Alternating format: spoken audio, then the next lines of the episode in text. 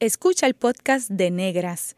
Este programa se emite los viernes a las 3 de la tarde por Radio Universidad de Puerto Rico en el 89.7 FM San Juan y el 88.3 FM Mayagüez. Todo un mundo de música e información. Oye, Negras por Radio Universidad.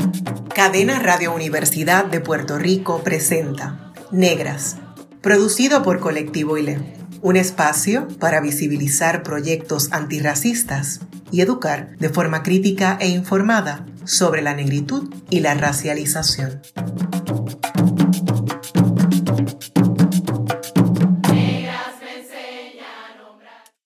Saludos a toda la audiencia que nos escucha a través de Cadena Radio Universidad de Puerto Rico.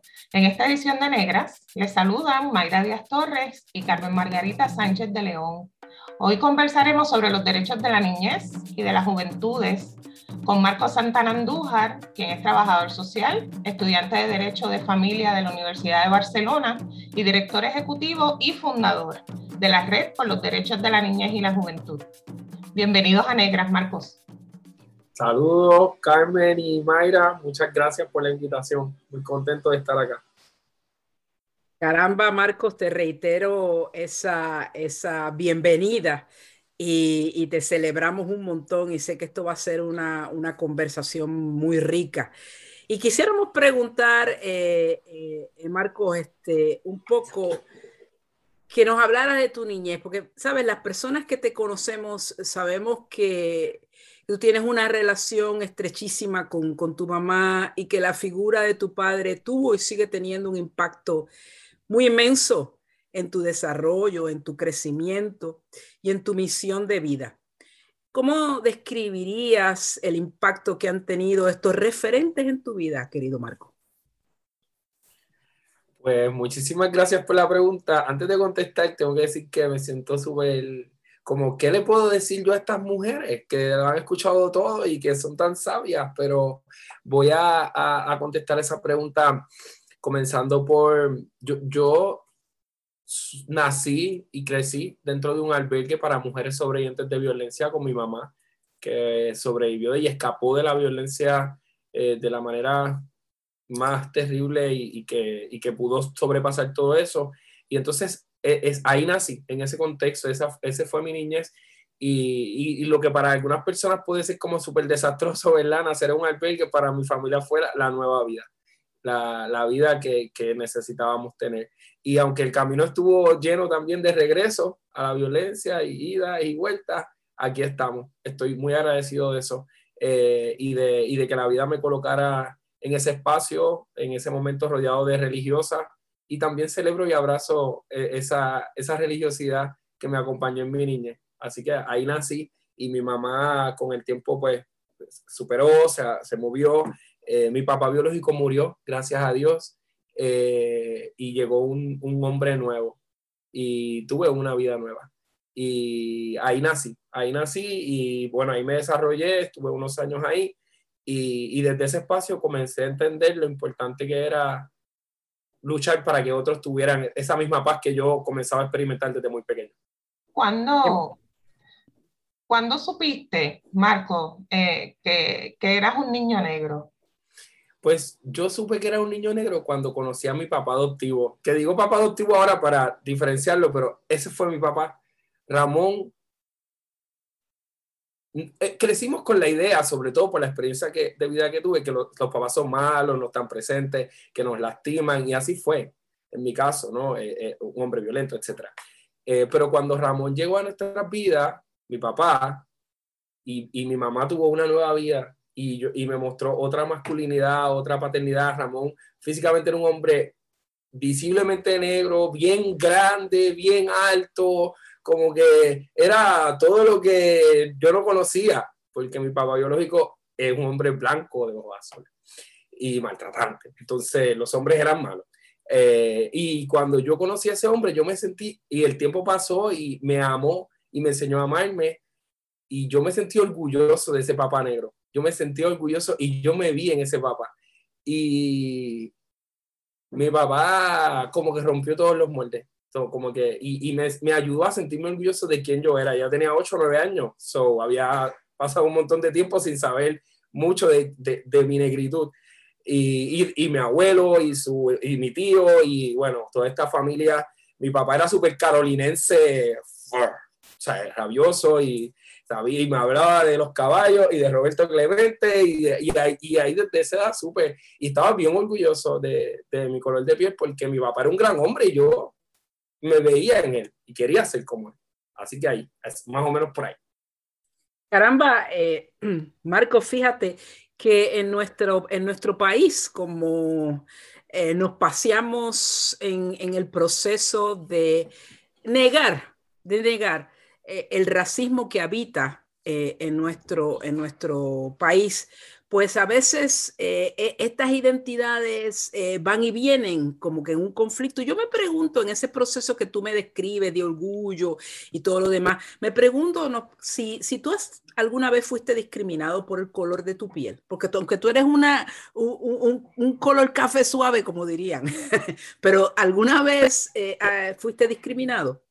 Sí, aún, así siendo como un café con leche, estoy en muchos espacios que soy la persona más oscura en la mesa. Eh, y sí, yo como, como, como he hablado con Mayra en otras ocasiones, yo tuve un tiempo de una formación religiosa importante y dirigía a jóvenes y dentro de la iglesia incluso el tema, eh, tan frases tan terribles que normalizamos y que a veces yo no quiero ni, ni apalabrar, ¿verdad? Sí, ahí dentro de la iglesia dirigiendo grupos lo, lo sentí, lo, sentí la discriminación, pero un evento súper concreto que me marcó tanto que dejé ese espacio mientras yo fundaba mi organización y, y, estudiaba, tuve un trabajo vendiendo equipos tecnológicos en kioscos, de esta, antes que había un montón de kioscos en supermercados, en la plaza de Utiel Benítez abajo, ahí, trabajaba ahí.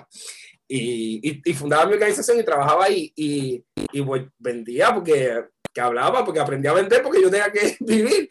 Y había otro compañero muy bueno también, blanco, súper blanco, pelo lacio así, y nuestra supervisora decía que él tenía que estar al frente del kiosco, porque o sea, el perfil era el, que, el de venta. Y en ese momento yo, en verdad, lo que quería era trabajar, pero con el tiempo entendí que eso era tan terrible, eh, fatal, y no lo veía así, no, no me daba cuenta, pero con el tiempo me di cuenta, porque si yo vendía más que él, si yo eh, eh, no tenía retornos de las ventas, o sea, yo era mejor empleado que él realmente, y digo, lo digo así, no como ahora, como para, para este, tú sabes, echarme gloria ni nada, pero era como los hechos, ¿verdad? Pero él era blanco y estaba, era el perfil, tenía que estar en la entrada del kiosco. ¡Wow! Y entonces eso parece pequeño, incluso lo comentaba con algunos amigos y era como que, ah, tú sabes, no importa. Eh, y eso fue una experiencia terrible, nada, pasó la vida y, y, y, él no tenía culpa, realmente era, fue un buen compañero y igual luego lo hablé con él y con el tiempo cuando entré a la universidad, que cada vez como que me descubría más, me, me dejé crecer el pelo, no me recorté, toda mi vida universitaria tenía un afro y era súper feliz y gente que me amaba, entre líderes conmigo en la iglesia, líderes de pastora juvenil, gente quien yo amo hoy y que he amado toda mi vida, era todo el tiempo comentarios, el del afro, el líder del afro, porque yo, yo dirigía, yo era de Junco, yo era el líder de ese municipio, pero estaba en la mesa que dirigía la, la pastora juvenil diocesana y eran todo el tiempo comentarios el afro de Marcos y el aquello. Y si iba, quien iba a dar la bienvenida, si venía el obispo, lo podía hacer yo, porque ¿sabes? yo no me había peinado. Tenía que dar la bienvenida a alguien con peinado.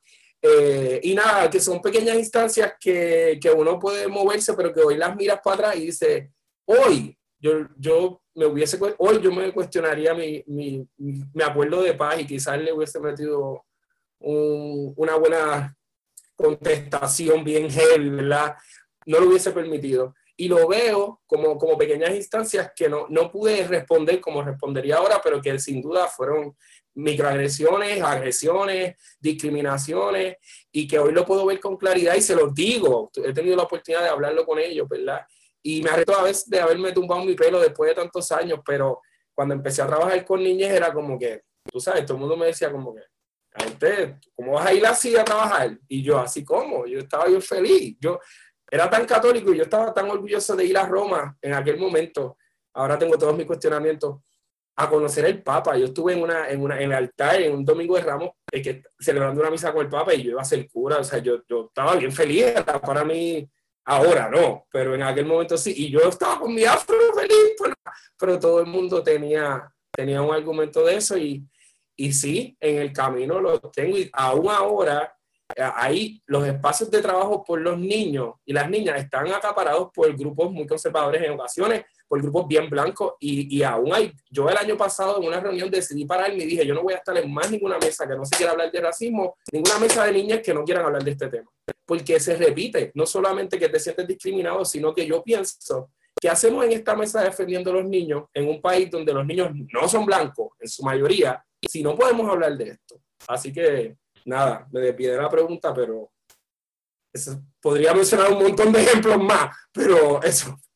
Para nada, Marcos, muchas gracias por, por, ¿verdad? por tu candidez y tu, y tu puntualidad y tu asertividad. Este, nosotras eh, siempre estamos marcadas por las experiencias que vivimos, ¿verdad? Nosotras, nosotros, nosotres.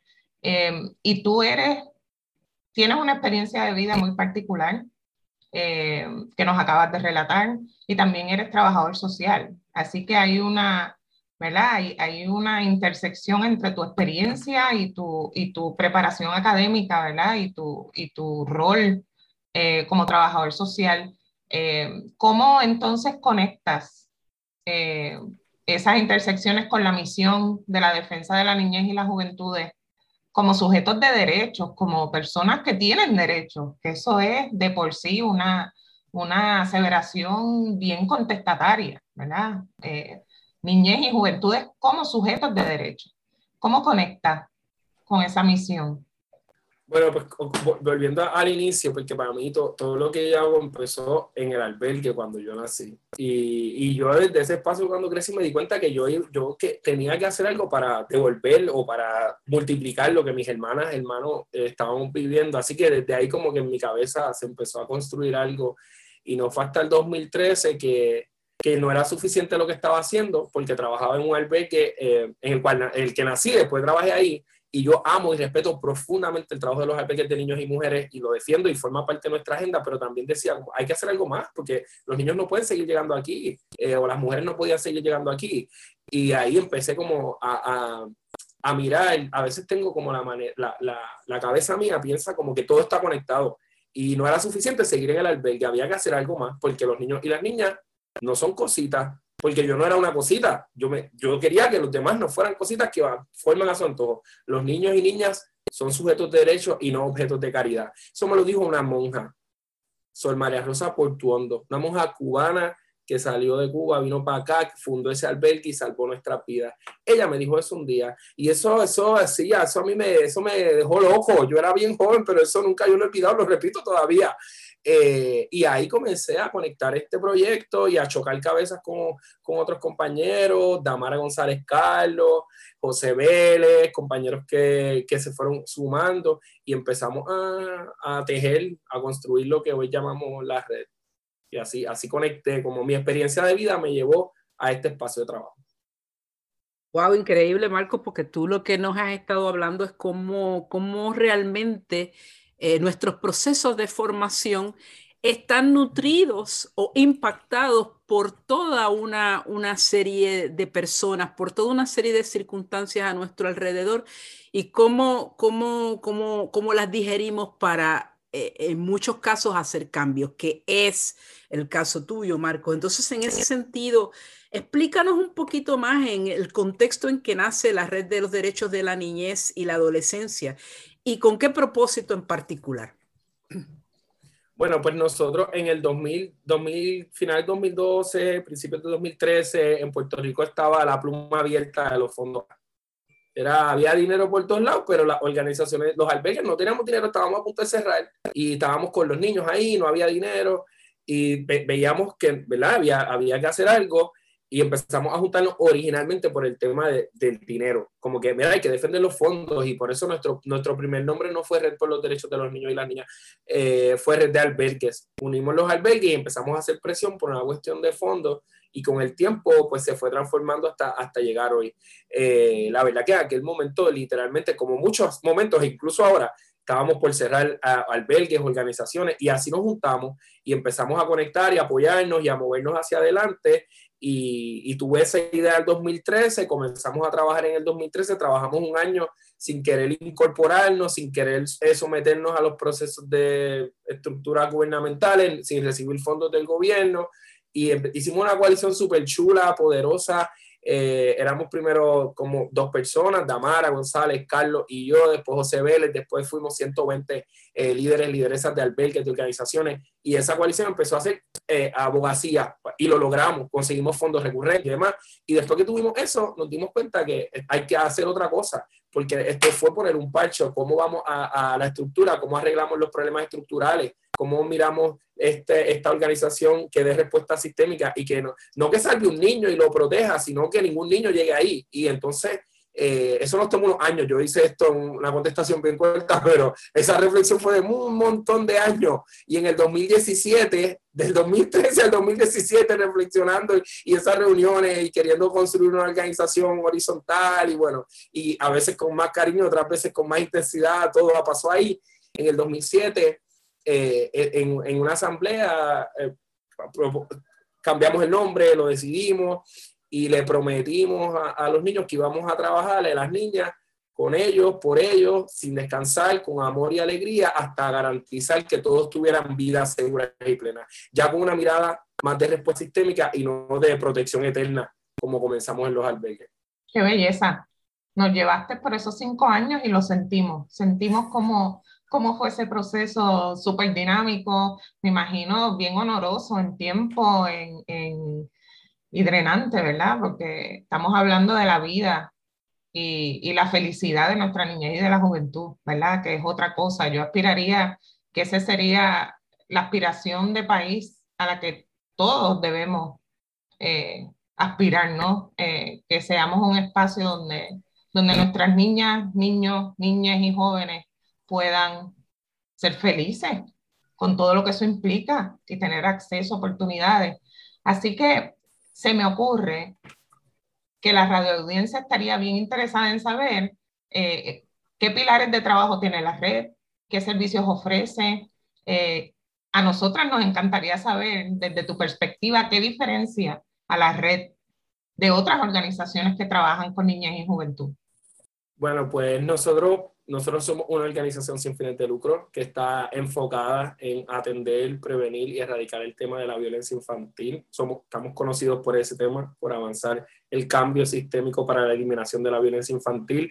Eh, y en Arroyo Habichuela no es otra cosa que estamos dedicando nuestros días y nuestro cuerpo a luchar contra esa violencia familiar, estructural, etc. Eh, la red tiene eh, cuatro componentes principales. Número uno, hacemos abogacía, vigilancia de los derechos de los niños e impulsamos transformación en las legislaciones. Ahora mismo estamos a punto de que se apruebe un proyecto de ley que va a reformar la ley de maltrato y va a ser una ley más enfocada en la prevención y menos punitiva para las familias. Hoy, no estábamos ahí en el 2012, pero hoy estamos convencidos que los albergues, las organizaciones, no crían niños sanos. Las familias y las comunidades sí lo hacen. Entonces tenemos que generar las condiciones eso hacemos desde abogacía, ¿verdad? Impulsar esos cambios más a nivel estructurales. Tenemos otro componente de abogacía que está más anclado en la capacitación de jóvenes para hacer ejercicios de transformación desde sus propias voces, que se conecta con el primer componente, abogacía juvenil. Eh, tenemos otro componente que es niñez y familia segura, y dentro de niñez y familia segura están todos los servicios.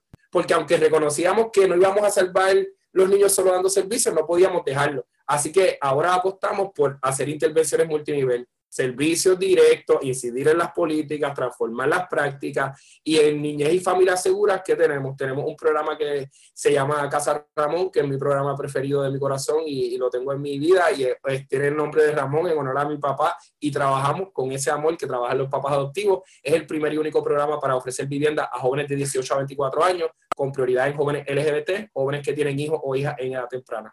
Y eh, tenemos ahora un programa Head Start que atiende niños y niñas en el municipio de San Juan. Y bueno, por ahí más o menos eh, es lo que hacemos, servicio y abogacía. Eh, es, es, es, impresionante porque tú de lo que nos has estado hablando es como todas, como, como una situación de violencia a la niñez se interconecta con muchas de las opresiones que vivimos en nuestra sociedad. Entonces, lo que a mí me parece una, un, avance impresionante es cómo ustedes han integrado ese, ese análisis más sistémico. Porque como tú bien has dicho, desafortunadamente muchas de las organizaciones muy buenas en el, en el pasado y presente que dieron servicios fueron básicamente organizaciones asistencialistas que ponían un parcho. Entonces ustedes están mirando hacia una profundidad mayor. Y entonces en ese sentido, eh, eh, Marcos, yo sé que eso es nadar contracorriente. Todos sabemos, todos los que, los que hacemos señalamientos sobre la situación sistémica, nadamos contracorriente. Mi pregunta para ti es, ¿cuáles son los retos? ¿Cuáles han sido las grandes dificultades? Podría mandar un libro, pero eh, yo creo que en primer lugar, justamente eso, ¿verdad? Que en primer, primera instancia todo el mundo pensaba que lo que nosotros proponíamos no, no era posible hacerlo y tropezarnos con todos esos no. Nosotros presentamos nuestro proyecto 120 veces. Propusimos 97 propuestas a fundaciones de Estados Unidos y Puerto Rico y recibimos todos esos no. Finalmente, el primer sí llegó de una boricua de J-Lo, la artista, funding y creyó en nosotros y después la gente empezó a llegar. Así que el primer reto es que la gente entienda que es importante invertir y mover la cosa sistémica. El otro reto es que estamos cansados y cansadas porque el sistema ha apostado a eso, porque son demasiadas cosas pasando, porque son contra los niños, son contra las familias, porque es el plan de ajuste a la deuda, porque es Luma, porque entonces y estas son las de ahora, pero históricamente han habido otras, porque los desplazamientos de las comunidades. Así que el reto es como para nosotros todos los días, el, el gran reto es cómo mantenemos viva la esperanza y la alegría. Ese es, esa es nuestra tarea, cómo mantenemos viva la esperanza. Que si eso implica que vamos a pintar hoy el piso con los niños y si así se mantiene viva la esperanza y si tiene que aguantarse cualquier otra cosa por eso, pues eso es lo que hacemos. Y, y ese es el reto, mantener viva la esperanza y saber que en verdad es posible hacer lo que nosotros soñamos hacerlo, porque ya lo estamos haciendo eh, con todos esos retos. Wow, eh, Mayra, yo no sé qué tú opinas, pero aquí yo me siento tan impactada y, emplazada a que, a que hagamos una, una pausa en esto que Marcos dice de la alegría, el rescate de la alegría, de la esperanza cotidiana. Y quisiéramos seguir eh, profundizando en eso. ¿Qué tú opinas, Mayra? Mira, yo, yo, yo he tenido el privilegio de trabajar con Marcos más cercanamente y para mí es uno de, de esos referentes de esa misma lucha que, que, al final del día, al imaginar un mundo más justo, un mundo antirracista, un mundo eh, con lugar para todas las personas, pues implica eso, defender la dignidad y la alegría de la gente.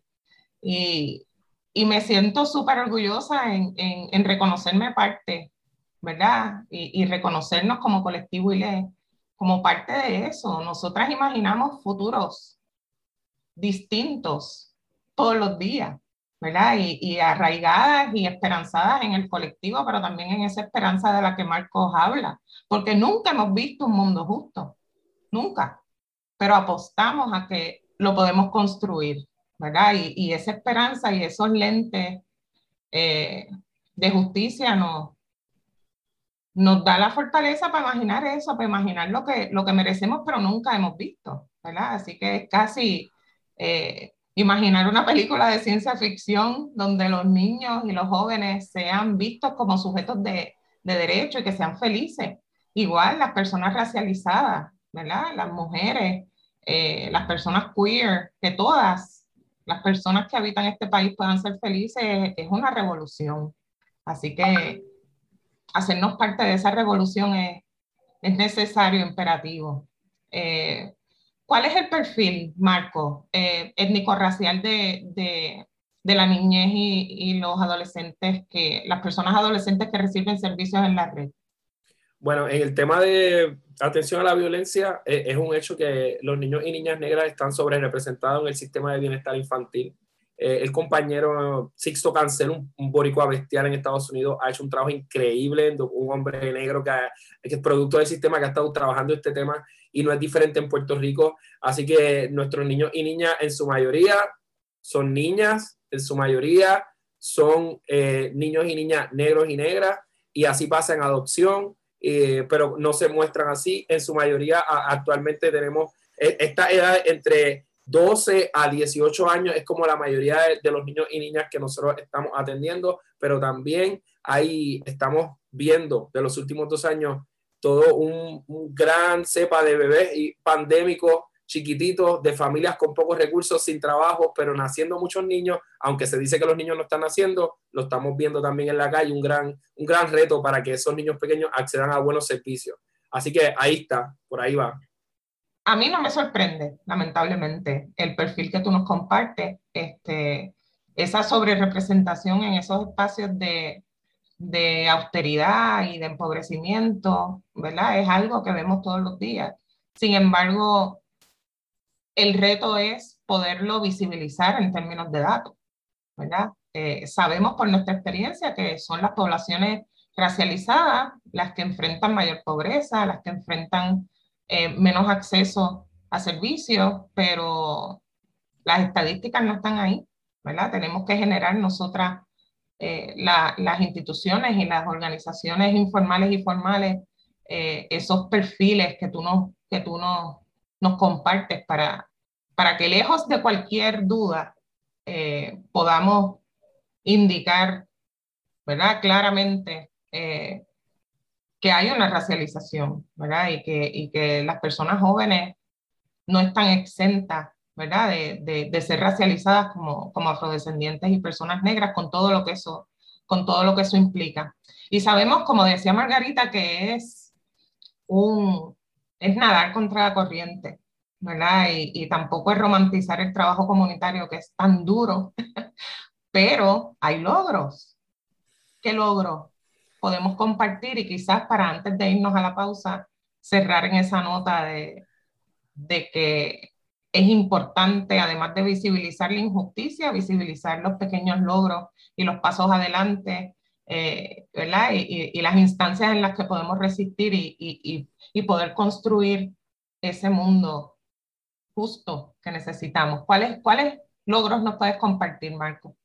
Bueno, yo podría, podría mencionar un par de cosas, pero a mí me gusta agarrarme de los pequeños logros. Y ayer, una niña que llegó al albergue, que yo fui directora en Junco, ella llegó, tenía 7, 8 años, y ayer me llamó que estaba estudiando microbiología en la UPR de Humacao y me contó tantas cosas hermosas. Eh, eso para mí es un gran logro, saber que, que, algo de lo que hicimos tuvo un final. Y, por ejemplo, hace poco me escribió un texto, una niña que la adoptaron, está con sus mamás adoptivas y todo, me escribió de cumpleaños y me escribía, gracias por los momentos que nos mojamos bajo la lluvia. Parecía de película. Yo, yo le digo el screenshot de imprimir, lo tengo en mi oficina ese mensaje. Eso como cosas bien pequeñas que son como gasolina.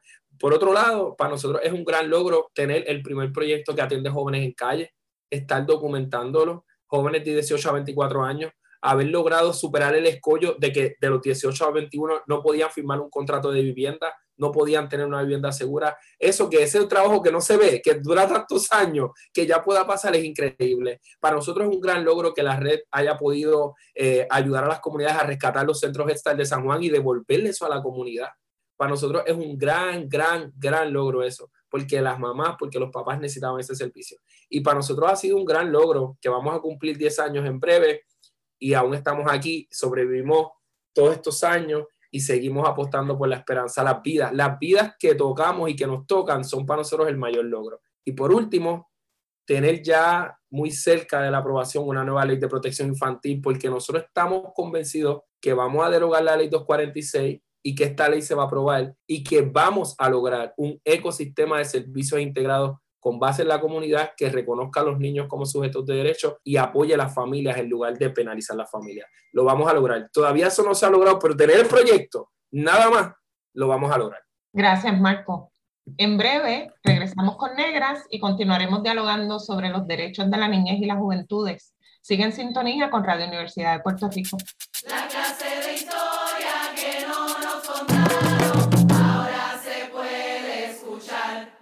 Está escuchando el podcast de Negras. Este programa se emite los viernes a las 3 de la tarde por Radio Universidad de Puerto Rico en el 89.7 FM San Juan y el 88.3 FM Mayagüez. todo mundo de música e información. Oye, óyelas, negras por Radio Universidad. La clase de historia que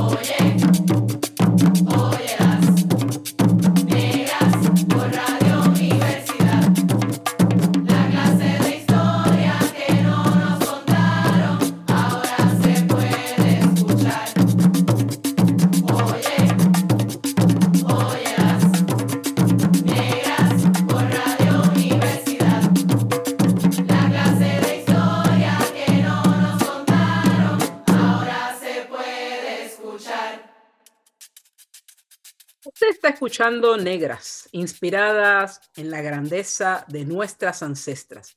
Les saludan Mayra Díaz Torres y Carmen Margarita Sánchez de León. Hoy con la fortuna de dialogar con Marcos Santana Andújar sobre la niñez y la juventud desde una perspectiva de derechos. Marcos, en el, en el segmento pasado hablamos un poquito de tu historia, hablamos un poquito de tu sueño, hablamos de imaginar mundos distintos y no tan solo imaginarnos, sino tener la, la esperanza y la fuerza para hacerlos. Y hablamos también, o nos referimos a la niñez y la juventud de Puerto Rico como sujetos de derecho. Cuando declaramos eso, que la niñez y las juventudes tienen derecho, ¿qué estamos diciendo?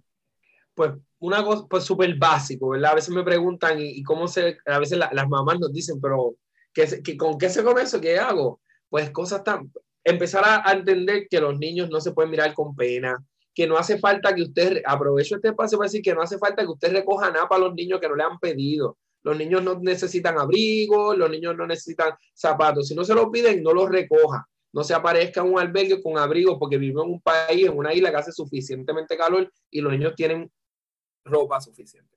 Eso por un lado, y hablando de los albergues. Segundo, eh, en tu casa es súper un ejercicio bien práctico, facilitar a los niños la toma de decisiones, en lugar de tú decidir lo que se ponen. Yo sé que tener cuatro hijos eh, debe ser complicado, ¿verdad? Este, ¿verdad? Y facilitar la toma de decisiones con cuatro niños está complicado. Pero mira, empezar a mirar a los niños como lo que son, como personas, desde su ciudadanía, como personas en desarrollo, con potencial, con capacidad de toma de decisiones, con capacidad de eh, apalabrar lo que sienten y lo que necesitan y que nosotros facilitamos ese proceso que no se toman decisiones por los niños. Y a nivel macro, es que cuando se ha escuchado un niño, aquí hay 197 leyes que inciden sobre la vida de la niñez en edad temprana. ¿Cuántos grupos focales se han hecho para construir esas leyes? Ninguno.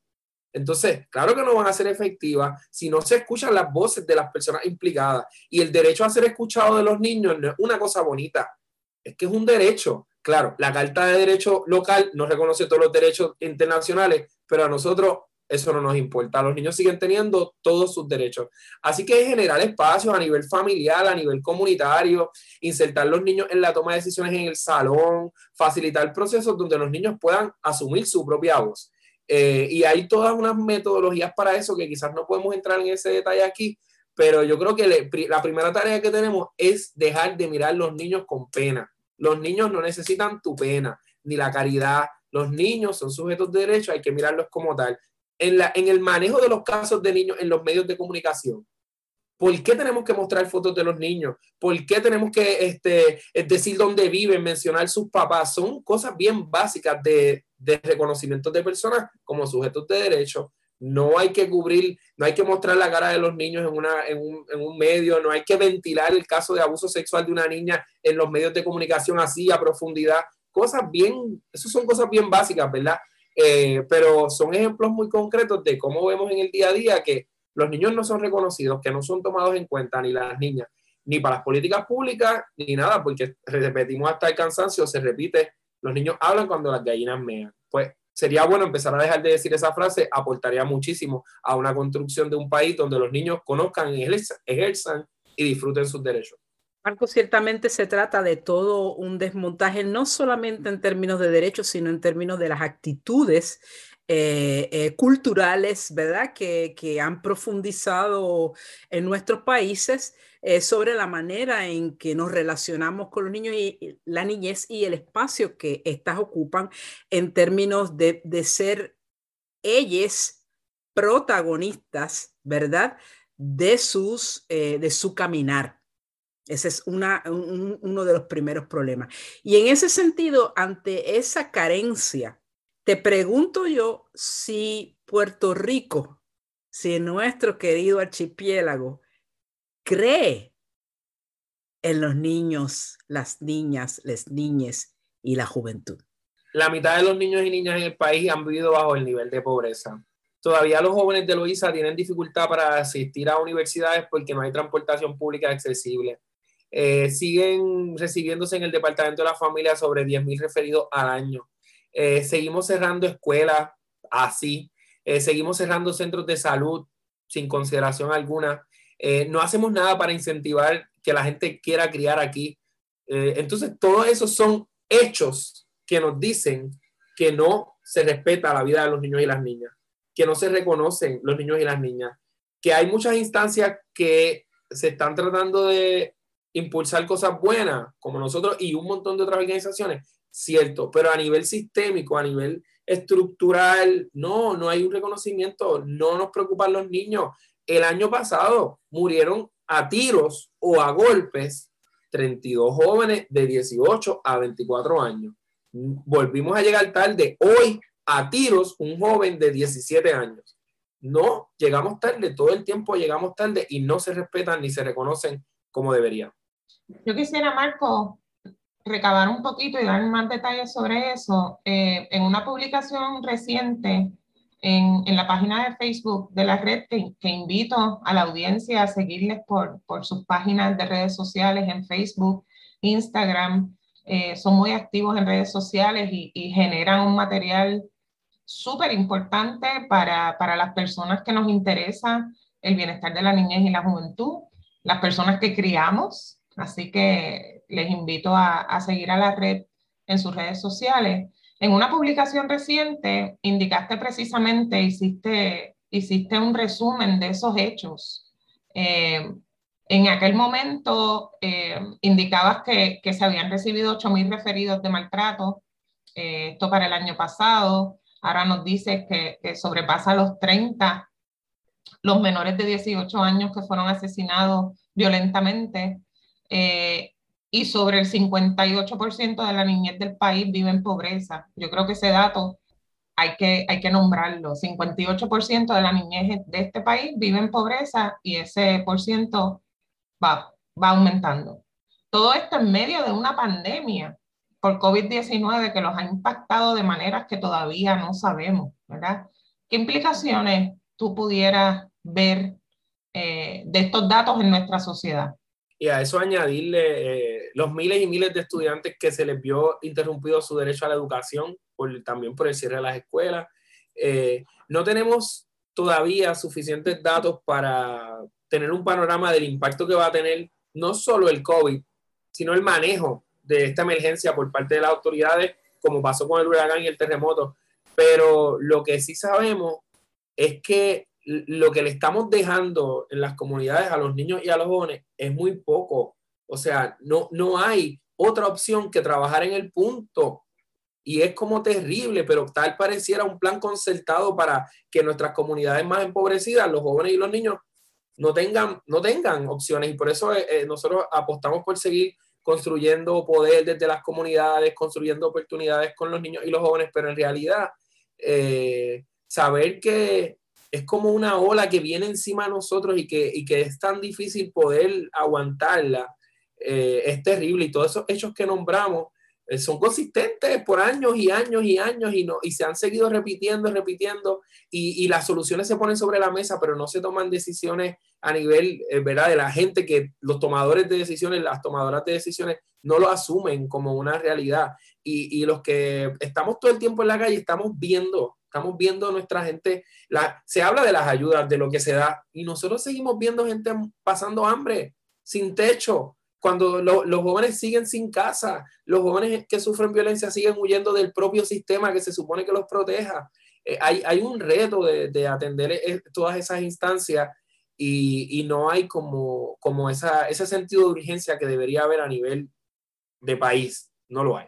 En el segmento anterior, Marcos, tú eh, nos hablabas eh, un poco, nos diste una, una miradita de cómo eh, las distintas disciplinas y profesiones y gremios, ¿verdad? Gremios profesionales han colaborado de una manera u otra en formar lo que, lo que es la red, ¿verdad? Nos ha hablado de eso, de la importancia de, de esa colaboración interdisciplinaria, macrodisciplinaria. Y yo, yo te pregunto, eh, ¿cuáles, ¿cuáles son en este momento los retos de los gremios profesionales para atender toda esta crisis que tan detalladamente eh, eh, tú nos has apuntado, pero atenderla no solo en un, en una, con una mirada asistencialista, sino atenderla con una mirada sistémica sobre derechos humanos y antirracista. Para hablar de los gremios hay que hablar de la academia primero. La academia no prepara gente para el mundo laboral ni para el mundo en que tenemos. La academia no prepara profesionales para el país que tenemos. Eh, el país que tenemos hoy no es el mismo que había cuando se diseñaron los currículos de cualquier profesión, probablemente se revisan cada cierto tiempo, pero eh, la verdad es que nosotros, y me, nos pasa porque lo vemos en la calle y nos pasa ahora que estamos contratando profesionales, es que la gente no puede ni apalabrar la, la cuestión de los derechos, la cuestión de la equidad, es como que profesiones de lo social, porque no es que estamos entrevistando a un microbiólogo, eh, no, o, o, a un, si yo un administrador, no, no. Así que antes de llegar a los gremios, yo creo que la academia tiene que seguir haciendo un ejercicio de autocrítica, de romper esas burbujas eh, que tienen los investigadores y las investigadoras, muchos buenísimos, muchos más cercanos a la base, pero no, la gente se gradúa y hay una, mi generación, para lo que nos prepararon fue para otra cosa menos para lo que yo me encontré en la calle mi generación, no hay trabajo, esa, esa era de la farmacéutica, nuestros padres y sus retiros. Yo eso de la palabra retiro, qué bonito, pero en verdad nosotros no tenemos eso. Entonces se forman profesionales, trabajadores sociales, psicólogos, psiquiatras, eh, salubristas, administradores, para un mundo que no existe, para un país que no existe. Eh, es como la agencia, el Departamento de la Familia se fundó hace 50 años y tiene un modelo de seguridad que después de María, después de los terremotos, después, o sea, así. Y con los gremios profesionales justamente pasa eso. Hay que empezar a reformar, pero para que eso se dé hay que graduar gente que, que tenga esas competencias. Los currículos tienen que in, integrar unas miradas más críticas. Hay un montón de universidades graduando gente como se ha convertido en un gran comercio, eh, el graduar personas, ¿verdad? Y, y, sin señalar ninguna institución educativa en específico, pero es que lo vemos, ¿verdad? Eh, eh, esa mirada asistencialista, tú pensarías, hablando de mi gremio profesional, que a estas alturas los trabajadores sociales tienen eso claro, para nada. Se gradúa la gente, ¿por qué estudiaste trabajo? Porque quiero ayudar a las personas. Y sí, Está bien, pero no hay un análisis más profundo, pero eso tiene que ver con nuestras formaciones. Así que hay un trabajo previo antes de llegar a los gremios. Definitivamente, Marco, concurro, concurro con, con, con la necesidad de ser amantes críticas de nuestras instituciones y reconocer que este país hace cinco años cambió, cambió significativamente y que nos tenemos que, ¿verdad?, responder a la pausa que, que ahorita nombraba Margarita de, de, de, la pausa, de parar y, y, y evaluar críticamente. Eh, y de una manera fundamentada en derecho y de una manera que no, no sea asistencialista. ¿Cómo se expresa para ti, Marcos, que tú eh, has hecho de este trabajo gran parte de tu vida eh, y tu experiencia, ¿verdad? Es bien significativa con, con el trato hacia la niñez eh, en diferentes aspectos, ¿verdad? Desde el barrio hasta las fundaciones, hasta las mesas cuadradas, redondas, circulares, eh, que, que hacen trabajo, ¿verdad? O dicen hacer trabajo para la niñez y la juventud. Eh, en tu experiencia, al estar en esas mesas donde al inicio nos decías que eras la persona más oscura en esas conversaciones, ¿cómo se expresa el racismo antinegritud en la niñez de Puerto Rico? Bueno, para, para, comenzar por los espacios donde más nos movemos, yo siempre pienso en este espacio de protección del Departamento de la Familia y cómo se remueven los niños.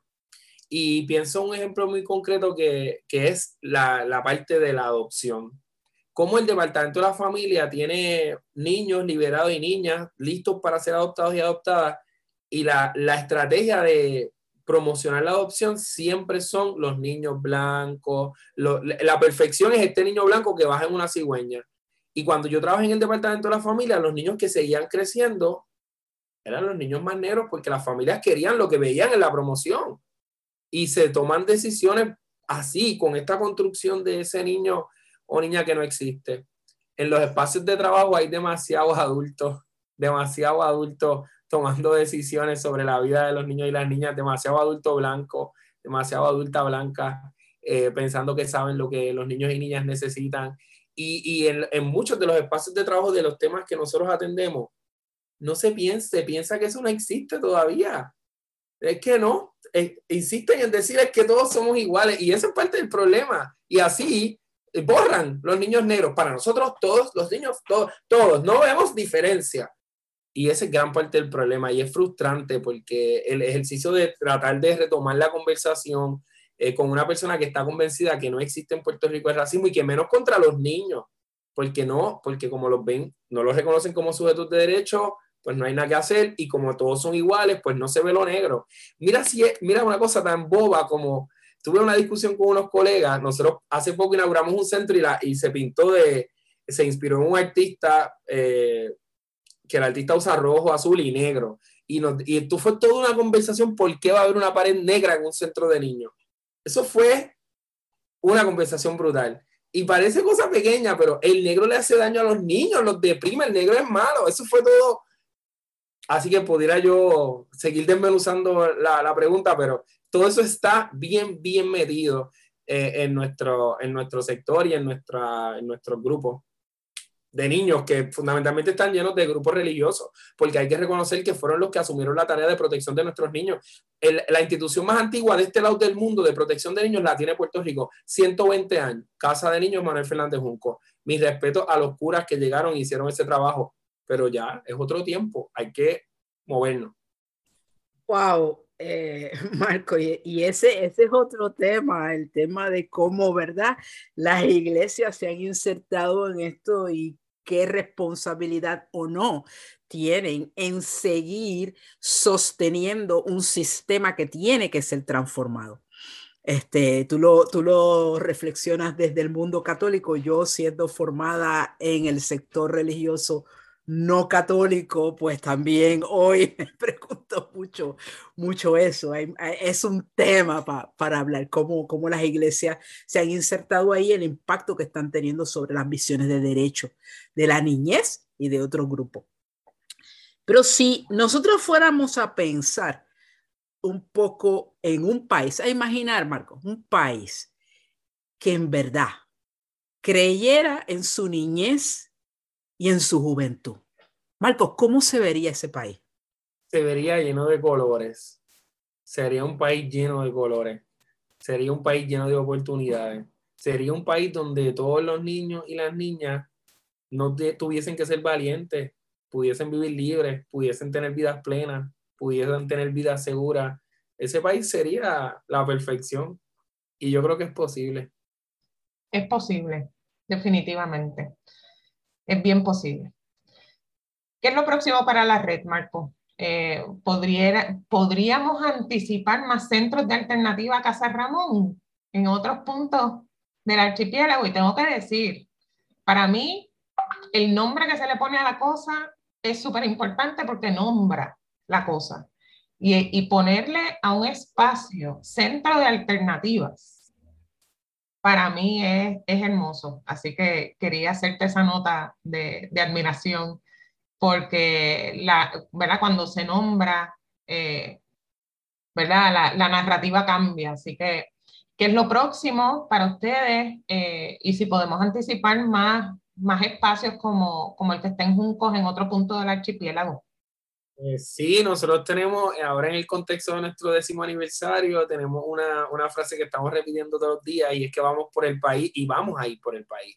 Eh, tenemos un proyecto ahí a punto de caramelo para la zona oeste que estamos trabajando duro para poder lanzarlo y, y, lo, vamos a, lo vamos a poder lograr. Así que ya tenemos proyectos de vivienda, ya tenemos proyectos de apoyo a la familia, ya tenemos proyectos educativos y vamos detrás de un centro pediátrico para la atención de la salud mental de los niños y niñas y eso va a pasar. Yo no sé cuándo y a lo mejor el contable mío está escuchando esto y cae para atrás ahora, pero sí, lo vamos a hacer. Yo no sé dónde va a salir el dinero, pero lo próximo va a ser meterle al tema de la salud. Oye, Marcos, todo lo, que, lo que nos dices este, no, nos, llena, nos llena de mucha esperanza. Eh, pues eh, claro, todos, todas y todos sabemos que eh, Puerto Rico ha, vivido momentos muy difíciles, momentos que no, nos han llenado de, angustia, de desesperación, de no saber cómo salir. Lo increíble es que aunque las instituciones políticas y sociales tradicionales nos han fallado al país, lo increíble es toda eh, eh, la cantidad de movimiento eh, que ha tomado el país, porque, estamos tomando el país para hacer un, la posibilidad de un Puerto Rico, un archipiélago totalmente distinto. Y entonces a mí me gustó mucho esa, esa cosa de la alegría y la esperanza que tú planteaste. Y yo ahora, este, eh, eh, recordando tu trasfondo religioso, dije, mm, por aquí está el kairos, ¿no? El nuevo tiempo, la reviración, ¿ah? Eh, esa, esa otra mirada de los poderes de la divinidad que nos llevan por otro lado. Y entonces ahí yéndonos por donde tú ricamente lo has planteado, te pregunto, querido, ¿en qué sueña Marco? Yo sueño con un país donde los niños y las niñas puedan vivir felices, puedan ser plenos y donde pueda, donde quepa todo, todo el mundo, donde quepa, quepa todas las partes, todos los saberes, todas, todas, todas las partes que podamos tener un lugar. Y aunque eso parece dado, pero todavía no todo el mundo tiene un lugar. Así que sueño, sueño con eso. Y aunque como es una tarea tan ambiciosa, eh, creo que la estamos haciendo y por las noches cuando me acuesto, yo crecí con monjas, so tengo también esa cuestión religiosa muy metida. Y cuando yo trabajé cerca de la monja, la veía administrando esa organización. Al final del día, ella siempre me decía, yo decía, Sol, no hay para pagar, no hay comida, qué sé yo qué. Y Sol, sin, ¿sabes? Estoica, o sea, no, sin, no se le pasaba nada por encima. Vamos a dormir y descansa y vamos a dejarle algo a Dios. Whatever than mi Dios, hoy yo pienso que eso es el milagro de la solidaridad, lo que sea, pero siempre pasa. Así que ese país que yo sueño, que es un país donde quepamos todos, donde los niños vivan felices, va a pasar. Y todos los días ponemos un bloque y al final del día me acuesto y, y, recuerdo a Sol, a Sol Carmen y algunos días digo, déjale algo a Dios, algunos días le dejo al universo, a quien sea, pero ah, eh, va a pasar y creo que está pasando. Y con ese país que sueño, no solamente lo sueño, Carmen Margarita, lo construyo con un montón de gente todos los días porque yo sé que es posible. Así es. el sueño y la salvación nunca serán individuales, sino colectivas. Gracias, Marco. Siempre, siempre. Gracias, Marco, por, por este espacio de conversación tan hermoso. Eh, yo sé que Margarita comparte mi sentir, yo me siento mm. bien esperanzada y, y gracias por, por, por, pintarnos esa, ese, ese retrato de colores de donde asoma ese mundo nuevo que queremos para, para nosotras, para nuestras hijas, para nuestros hijos, para que todo el mundo pueda vivir feliz y en paz. Margarita, gracias por compartir este espacio eh, el día de hoy. Eh, agradecemos también la sintonía. Eh, pueden seguirnos en nuestras redes sociales, bajo Colectivo ILE, en Facebook, en Instagram. Y como siempre, agradecemos al personal técnico de Radio Universidad por su apoyo en esta edición de Negras. No olviden sintonizarnos el próximo viernes a las 3 de la tarde. Feliz viernes a todos. Feliz viernes. Cadena Radio Universidad de Puerto Rico y Colectivo ILE presentaron Negras, asumiendo nuestro justo rol como forjadoras de cambio. Acaba de escuchar el podcast de Negras. Le invitamos a que nos sintonice los viernes a las 3 de la tarde por Radio Universidad de Puerto Rico en el 89.7 FM San Juan y el 88.3 FM Mayagüez todo un mundo de música e información.